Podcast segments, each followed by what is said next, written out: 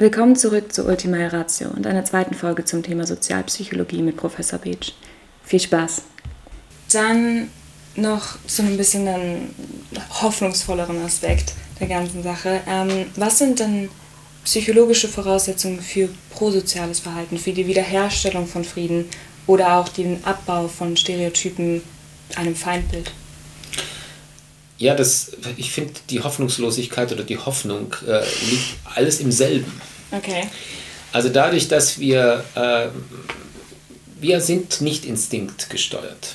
Es ist nicht so, dass es irgendwie einen Instinktkreis gibt, wie es vielleicht noch Konrad Lorenz dachte, dass wir zur Gewalt verdammt sind. Mhm. Genauso wenig sind wir aber auch nicht zum prosozialen Verhalten verdammt. Mhm. Das heißt letztendlich unsere menschliche Ausstattung, die uns eine gewisse Autonomie der Entscheidung gibt. Ich will es jetzt nicht philosophisch diskutieren, was letztendlich Determinismus hier bedeutet. Aber letztendlich sind wir eben als Menschen zu allem fähig. Okay. Das ist das eine wesentliche menschlichen Anpassungsfähigkeit. Das ist das Hoffnungsvolle. Okay. Das kann dazu führen, dass wir ähm, gewalttätig werden, weil wir sagen, damit können wir gewisse Ziele erreichen. Es kann aber auch dazu führen, dass wir einsehen, dass zum Beispiel über Kooperation unsere Ziele meistens besser zu erreichen sind. Mhm. Ja? Und so finden wir beispielsweise in der evolutionären äh, Theorie, in der evolutionsbiologischen Forschung, aber auch in der evolutionspsychologischen Forschung, gibt es tolle Simulationen über ähm, Gesellschaften, das können auch Tiere sein, ja, dass man irgendwelche am Computer bestimmte Gesellschaften simuliert und man gibt denen bestimmte Reaktionsmuster ein. Und die, die nur aggressiv sind, sterben aus und die, die nur prosozial sind, genauso. Okay. Das Wichtige ist, ähm, dass man durchaus beides kann. Denn man muss sich auch als prosoziales Wesen gegen die Übergriffe wehren können. Denn wenn man das nicht kann, geht man mhm. unter. Mhm. Also das ist ein ganz, ganz spannendes Lehrstück. Das kennt man aus anderen, aus spieltheoretischen Ansätzen, heißt das Tit for Tat. Das heißt, ich muss in der Lage sein, wenn mir jemand mit einer Aggression entgegenkommt, zu sagen, stopp, aus, also abgrenzend und mhm. das hat auch eine gewisse Dominanz und eine gewisse Kraft, eine gewisse Stärke. Und beim anderen muss ich sagen, okay, ich kriege eine Einladung zur Kooperation, die nehme ich an. Das sind die erfolgreichsten. Das heißt, dahinter steckt, und das tut mir jetzt leid, so eine kleine hoffnungslose Sache. Wir werden mhm. nie die Gewalt besiegen. Okay. Das heißt, ist menschliches Handeln irgendwo immer zielgeführt? Also gibt es immer ein Ziel hinter einer Aktion, hinter Kooperation, hinter Aggression? Also meine Meinung, die jetzt aus einem bestimmten Teil der Psychologie mhm. kommt, ja. Okay. Wohingegen aber auch die Frage der Zielaktivierung etwas ist, was wir nicht immer in der Hand haben. Also Ziele werden auch durch Umwelt aktiviert und auf einmal tun wir Dinge, wo wir uns dann nachher vielleicht fragen, warum haben wir das getan? Das nutzt vielleicht die Werbung aus, aber letztendlich brauchen wir Präferenzen. Wir müssen in irgendeiner Weise wissen, was ich sage jetzt mal nicht wissen, wir müssen in irgendeiner Weise spüren, wir wollen was. Mhm. Das merkt man am schlimmsten, wenn es fehlt. Also jetzt bei ähm, meinen jüngeren Töchtern, die jetzt ins Berufsleben so oder ins Studium eingehen, da stehen die auf einmal vor diesen vielen, vielen Möglichkeiten. Und das Schlimme ist, dass sie ihre Ziele gar nicht richtig artikulieren können, weil die Ziele vielleicht auch erstmal entstehen müssen. Hm. Aber vielleicht gar nicht weiß, was man in zehn Jahren äh, so vielleicht machen und tun will. Da fallen einem ja nur die Stereotype ein, die man vorhatte. Ja? Hm. Also wenn man da überhaupt aus diesen ganzen Möglichkeiten, die wir heute haben, schöpfen wollen, müssen auch neue Ziele sich erstmal ähm, äh, müssen auch gelernt werden. Also das heißt, Ziele sind uns nicht einfach eingegeben, die hat uns nicht der Herrgott eingestampft. Primäre Bedürfnisse schon. Also was, dass wir essen müssen, ja. dass wir irgendwie uns kleiden müssen, wenn es kalt ist oder irgendwie so etwas, das ist klar. Aber ähm, sagen wir, die höher geordneten Ziele können wir auch lernen. Mhm. Aber die werden uns steuern und die brauchen wir. Und wenn wir sie nicht haben, dann stehen wir wie der britannische Esel zwischen zwei Heuhaufen und wir wissen nicht, was wir tun. Mhm. Denn wir lösen diese Sache, beide Heuhaufen sind interessant, weil man sie essen könnte, nur dadurch auf, dass wir ein weiteres Ziel einbringen. okay, ja. das heißt, durch die Umwelt können auch Ziele beeinflusst werden. Mm, absolut. Wenn man dazu dann jetzt einen Bogen schlägt zu Friedensschaffung oder Friedenserhaltung, welche Wirkung hat Abschreckung, zum Beispiel durch die Androhung von Nuklearwaffen einsetzen, auf Friedenserhaltung oder zumindest Kriegsabmilderung? Ich habe so das Gefühl, jetzt zum Beispiel im Kontext von Russland, dem Russland-Ukraine-Krieg, dass es wird zwar Krieg geführt, aber es gibt auch irgendwo eine Einigung, dass dieser Krieg auf einer bestimmten Gewaltstufe geführt wird, hm. dass eben jetzt keine Atomwaffen eingesetzt werden. Ist Abschreckung psychologisch wirksam, nachhaltig? Also tatsächlich ist genau die Begründung letztendlich für die Abschreckung, wie sie aus der Doktrin von Edward Teller oder auch ähm, von Neumann und Morgenstern kam, Mhm, eine entscheidungstheoretische. Okay. Letztlich ist die in der Rationaltheorie begründet, dass wir unsere Ziele maximieren. Und wenn unser Ziel ist, zu leben und gute Dinge in diesem Leben zu tun, dann ist das Schlimmste, was uns passieren kann, wenn das die höchsten Kosten hat, wenn das alles nicht mehr möglich ist. Und zwar die totale Auslöschung. Die von Neumann-Morgenstern-Nutzenfunktion kann zur Erklärung von risikoaversem, risikoneutralem und risikofreudigem Verhalten verwendet werden. Die Nutzenfunktion besagt, dass, wenn ein Verbraucher vor einer Auswahl von Gegenständen oder Ergebnissen steht, die optimale Entscheidung die ist, die den Erwartungswert des Nutzens, also die Zufriedenheit, maximiert. Der Erwartungswert ergibt sich aus der Summe der Produkte verschiedener Nutzwerte und den damit verbundenen Wahrscheinlichkeiten. Die Neumann-Morgenstern-Nutzenfunktion fügt der Bewertung von Werbeprodukten, Dienstleistungen und Verhalten die Dimension der Risikobewertung hinzu. Das heißt, die Androhung totaler Kosten, die Aktivierung des schlimmsten Zieles überhaupt, nämlich des Non-Zieles, was wir vermeiden müssen, dass wir also wir dürfen nicht ähm, unsere gesamte Menschheit vernichten, die auch mit vielen moralischen Zielen zu tun hat und so weiter, aber die uns letztendlich die Lebensgrundlagen nimmt, müsste bei einem rationalen Akteur dazu führen, dass der ra rationale Akteur zwangsläufig sagt, natürlich werde ich diese Waffen nie einsetzen.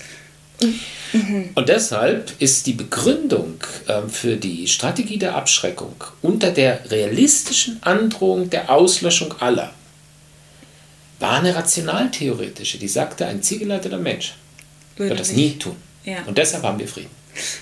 Okay. Mhm.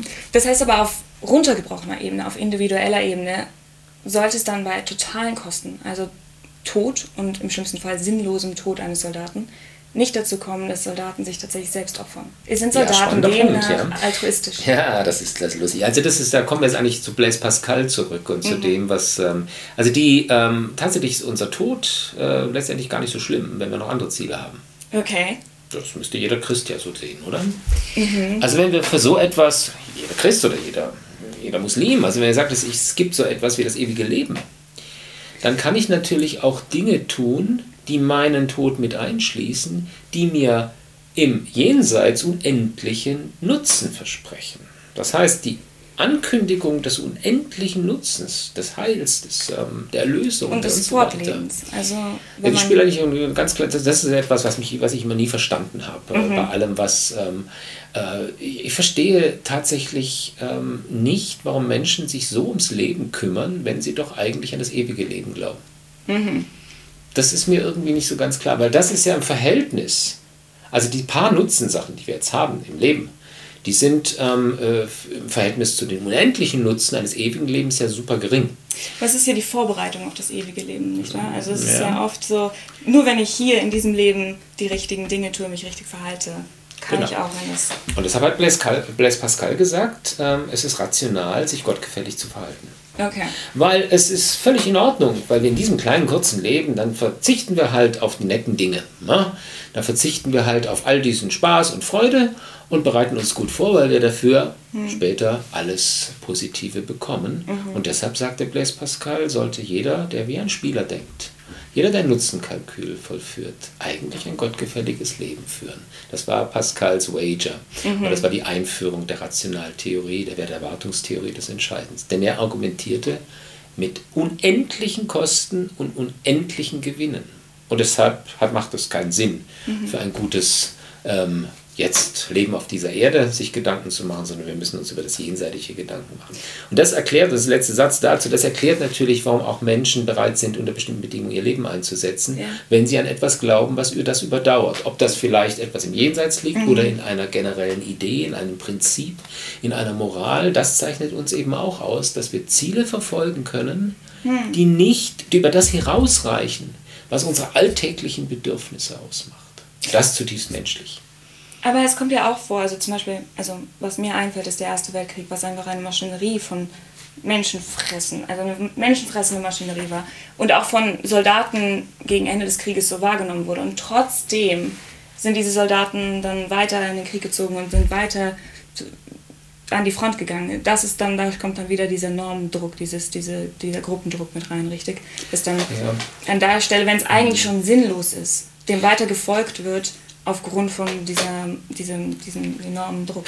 vielleicht war das wirklich äh, der Wechsel in die Moderne. Mhm. Also dass wir, ähm, also ich glaube, dass die, äh, die Zeit, äh, die damals ähm, in, in einem Kaiserreich, in dem man noch dachte, wir können gegen einen Erbfeind vorgehen mhm. und wir schließen an an viele einzelne Scharmützel, die wir in der Vergangenheit hatten, dann dachte man sich, das ist vielleicht auch so ein Scharmützel, wie es in den ganzen letzten Jahrhunderten mal war. Mhm. Man hat ein bisschen ausgeklammert, dass es da den 30-jährigen Krieg gab. Aber trotzdem dachte man, irgendwie wird man das doch viel schneller hinbekommen. Und dann kamen technische Entwicklungen. Und mhm. dann haben wir etwas gehabt, was, glaube ich, die, äh, keiner von den Leuten, die damals verantwortlich waren, antizipiert hat. Mhm. Ich glaube, das wäre wirklich vermessen, wenn wir das heute sagen würden. So kam was zusammen, dass wir einerseits eine völlig, ich will es fast sagen, archaische Routine hatten, mhm. wie man Kriege führt. Also etwas, was halt ein Instrument der Politik ist. Ja? Und auf einmal eine Entwicklung, ähm, die es nicht mehr möglich macht, daraus so schnell wieder rauszukommen. Mhm. Und das führt in eine echte Verwicklung und glaube ich auch dann zu einem Anstoß von völlig neuen Entwicklungen. Okay. Ja. Nochmal auf die Frage davor, zu diesem, dieser Vorstellung von Moral, von dem Tod überlebenden Zweck ähm, und dadurch auch eventuell den Willen zur Selbstopferung. Ist ein, ein Streben nach Gerechtigkeit, ein, eine Vorstellung von Moral menschlich? Und vor allem dann in dem Kontext braucht der Mensch eine Bestrafung in Aussicht gestellt, ähm, um Krieg überwinden zu können. Also eine Bestrafung der Täter, eine Bestrafung der Besiegten. Hm. Ich glaube, es kommen zwei Sachen zusammen. Also ich glaube, das ist der erste Teil, der ist wirklich eine spannende Frage, ob so etwas wie moralisches Denken menschlich ist. Mhm. Also es gibt ähm, wie Gerechtigkeit, wie, wie ein, ähm, ja, ein, ein gutes Nehmen und Geben. Mhm wenn ich an Leipzig denke und dort ähm, an äh, die Anthropologen, dann würden die sagen, das können Affen auch schon. Also auch schon okay. Affen haben eine Idee von Gerechtigkeit. Aber ich glaube trotzdem, dass etwas noch viel, viel weitergehendes äh, bei uns dahinter steht. Es gibt nicht nur eine Form der Gerechtigkeit. Eben. Also es gibt unterschiedliche Konzeptionen, die wiederum normativ überlagert sind. Also zum Beispiel ein kleines Kind sagt, gerecht ist, wenn jeder den gleichen Stück vom Kuchen kriegt. Mhm. Ja, das wäre Equality. Jeder kriegt genau dasselbe. Ein entwickelteres Maß der Gerechtigkeit ist Equity. Eine Aufwand-Ertragsrelation. Also wenn jemand zum Beispiel mehr braucht, um sich zu erhalten, weil er größer und schwerer ist, dann müsste er auch mehr essen. Mhm. Dann müsste er auch ein größeres Stück kriegen. Mhm. weil er vermutlich dann auch mehr für die Gruppe tun würde. Oder? Vielleicht auch das, aber mhm. wenn er das tut, müsste er auch stärker entlohnen. Es kommen wir zu solchen Dingen, mhm. die vielleicht ähm, schon in unseren Gesellschaften durch ganz unterschiedlich diskutiert werden. Ich denke jetzt nur an, an äh, sagen wir mal, klassische kommunistische Ideen oder solche Ideen, die mhm. jetzt, sagen wir mal, im Kapitalismus zugrunde liegen. Also wir haben unterschiedliche Vorstellungen von Gerechtigkeit. Gerechtigkeit. Auf der anderen Seite, was letztendlich, wie wir sie bewerten und was Moral ist, und dazu brauchen wir wirklich viel, viel mehr. Und das, glaube ich, ist nicht in einem, das ist auch sehr menschlich. Ähm, und äh, das ist so etwas, dass Moral einen wirklich intuitiven Zugang ähm, hat. Okay. Moral ist viel, viel mehr als eine klare algorithmische Regel. Letztendlich ist Moral dort überhaupt nicht mehr notwendig, wo es eine klare Lösung gibt. Moral ist immer dort wichtig, wo es keine klare Lösung gibt. Mhm. Ich muss mich entscheiden. Ich muss gewichten. Ich muss durch ein Dilemma durch. Und das kann ich, glaube ich, keinem Alien erklären. Mhm. Das ist wirklich sehr, sehr, sehr stark verhaftet in, unseren, äh, was, was, äh, in unserer Art, wie wir denken.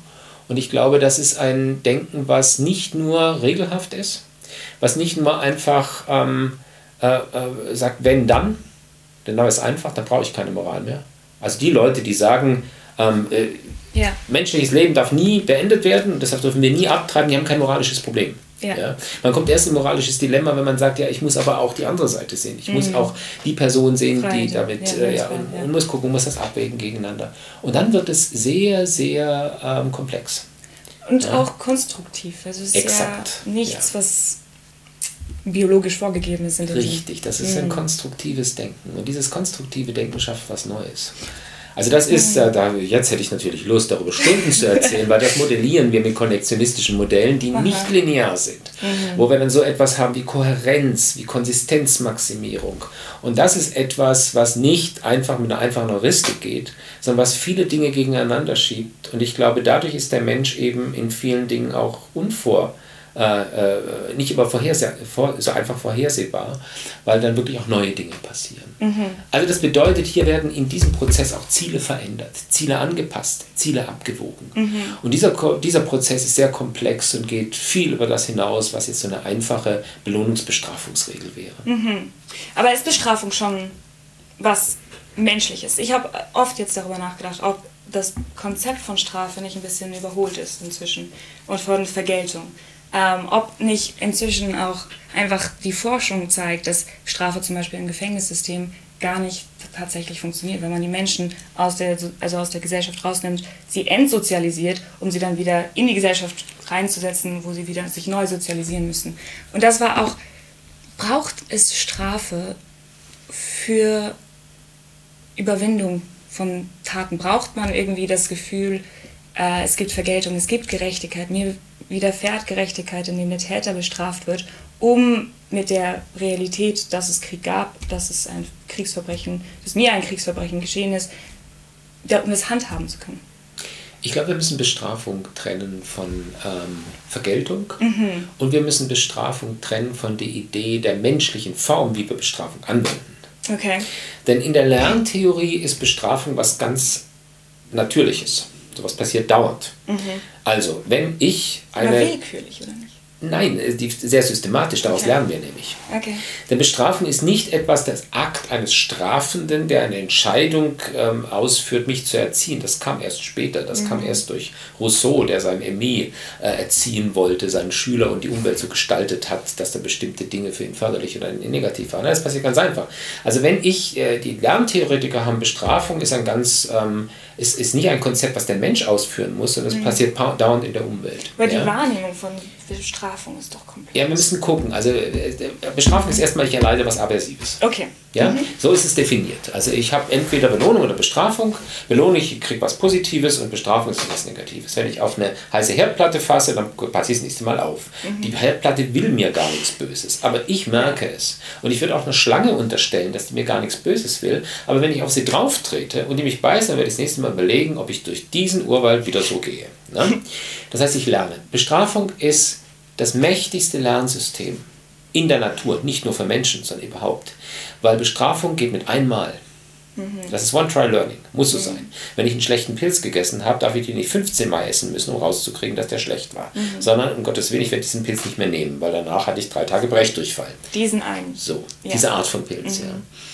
ja. Äh, Belohnung ist langsamer. Belohnung ist ein System, was mir zeigt, was gut ist. Mhm. Bestrafung zeigt mir, was schlecht ist. Und wenn wir diese, erstmal diese äh, allgemeine lerntheoretische Kategorisierung haben, ist Bestrafung etwas ganz Notwendiges. Mhm. Also wir müssen so etwas haben, wo wir auch in der Gesellschaft Leuten sagen, das sei No-Go. Das, das, passiert nicht. Ja? Das heißt, Bestrafung bedeutet, wenn ich was Schlechtes tue, muss ich auch irgendwas, was mir aversiv ist, erleiden. Das heißt jetzt nicht, dass ich ausgepeitscht werde, aber vielleicht bekomme ich etwas, wo ich sage, beim nächsten Mal überlege ich mir, ob ich das wieder tue.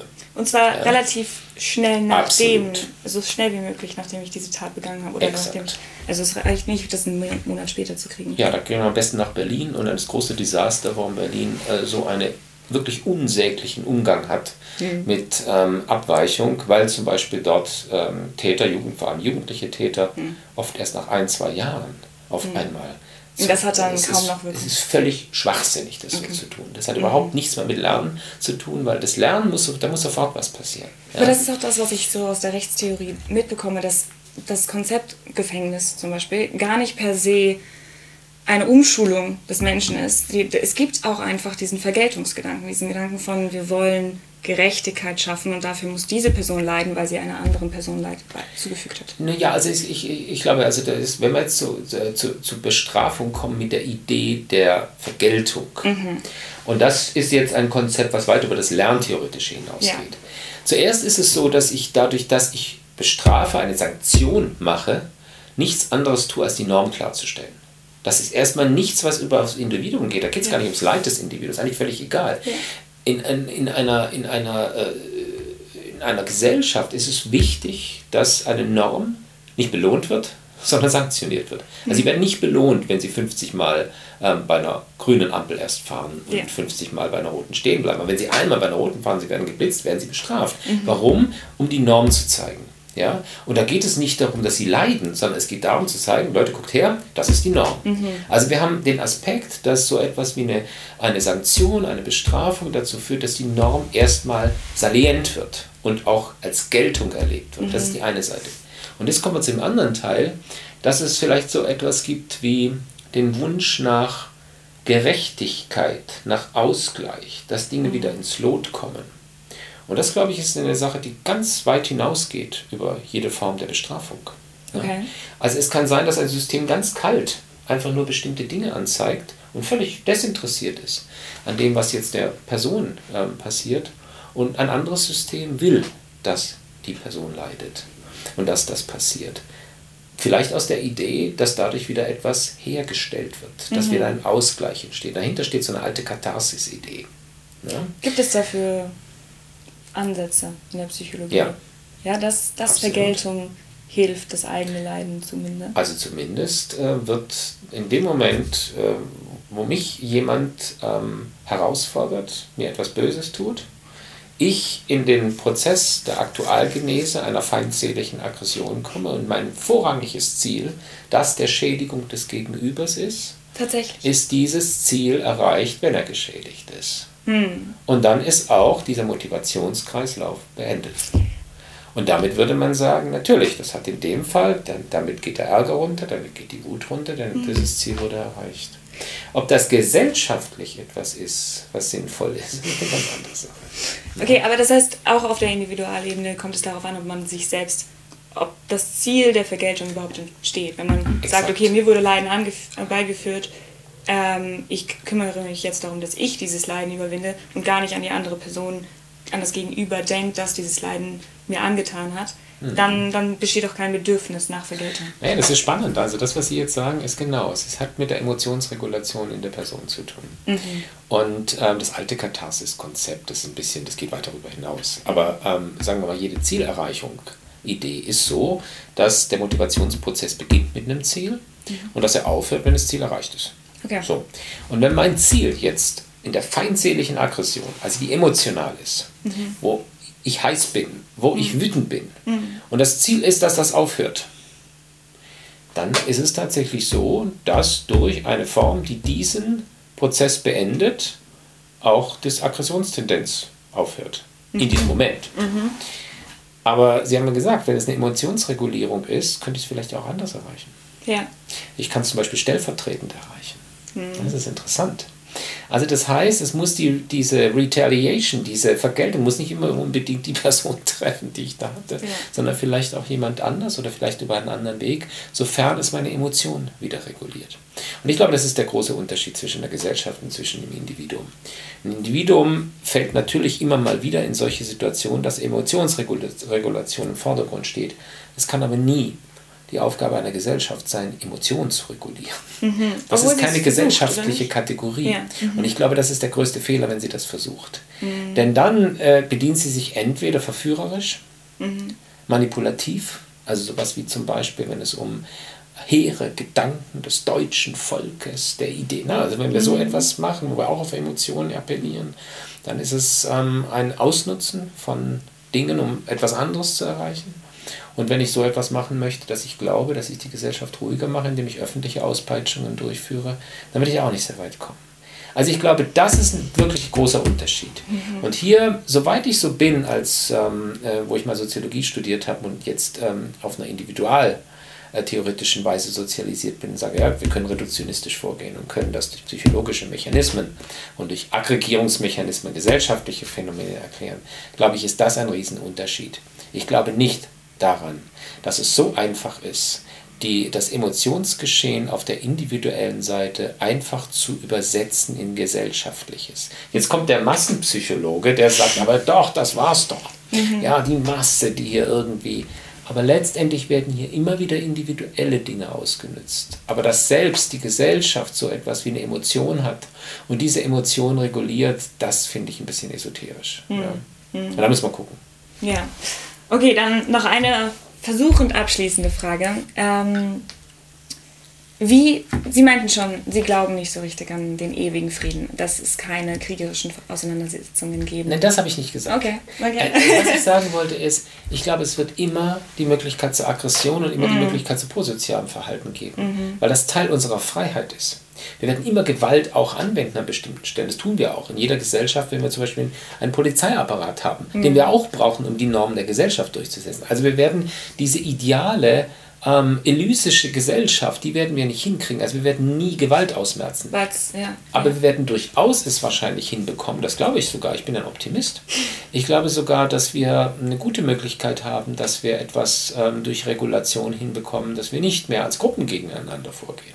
Tatsächlich. Ja, das glaube ich. Und wie, wie kommen wir dahin? Also was, was, wenn Diskriminierung etwas ist, was notwendig ist sogar, und der Selbstwert durch Fremdgruppendiskriminierung zustande kommt, wie kann man fördern, dass Gruppen sich gegenseitig nicht derart stereotypisieren, Vorurteile entstehen, dass sie sich aggressiv gegenüberstehen, vor allem wenn Zielkonflikte eigentlich immer gegeben sind.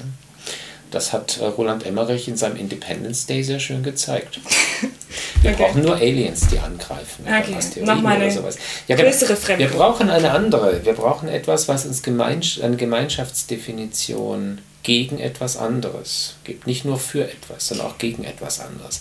Ich glaube, dass es sehr hilfreich eigentlich ist, dass wir so etwas haben wie wir wollen den das Sterben dieses Planeten verhindern. Reicht denn der Klimawandel? Ist das nicht zu Nein, das reicht nicht, das ist richtig. Aber ich glaube, dass solche Dinge, dass solche Wandlungen in Zielen, die wir haben, wo wir gemeinsam uns ähm, in, hinter einem gemeinsamen Interesse vereinigen können, das kann wirklich über die Nation gehen. Das ist ja auch passiert. Das finden wir ja in Großreichen, die gegründet wurden. Sowas finden wir in der europäischen Idee. Aber natürlich sind immer noch Blöcke, die als ihre Interessen gegeneinander setzen. Aber das halte ich durchaus für sehr wahrscheinlich. Dass letztendlich, weil ich letztendlich immer wieder an rationale Überlegungen glaube, dass, äh, weil die Menschen gerne ihren Nutzen maximieren. Also wenn es möglich ist, durch die Kooperation mit anderen den Nutzen aller zu maximieren, ist es völlig ähm, plausibel und wahrscheinlich, dass es auch hier zu so etwas kommt, wie dass wir es nicht mehr in einzelnen Nationen bekriegen. Das glaube ich durchaus. Wir müssen quasi nur uns einig werden, dass wir den gleichen Nutzen kriegen. Wir Also wir Nutzen- brauchen, genau, wir brauchen eine gemeinschaftliche Nutzenmaximierung, wir brauchen verbindende Ziele.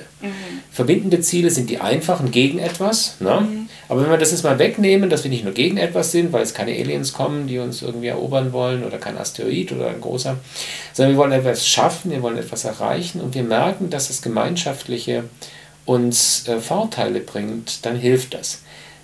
Es ist natürlich, da fallen mir sofort Probleme ein. Also wenn ich jetzt merke, wie zum Beispiel hier äh, die AfD argumentiert, die sagt, wir müssen dieses Europa zerschlagen, dann haben wir ein großes Problem darin, den Menschen zu zeigen, dass es gemeinschaftliche so viele Vorteile bringt, weil wir es nicht sehen.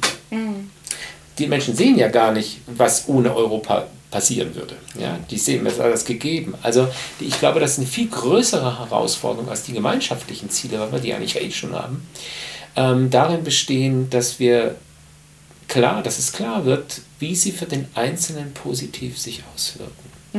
Ja, Das, und das ist, ich, das ist ist besonders wichtig. schwierig, weil das die, ist schwierig. Ja. Ja, okay. Dann vielen Dank.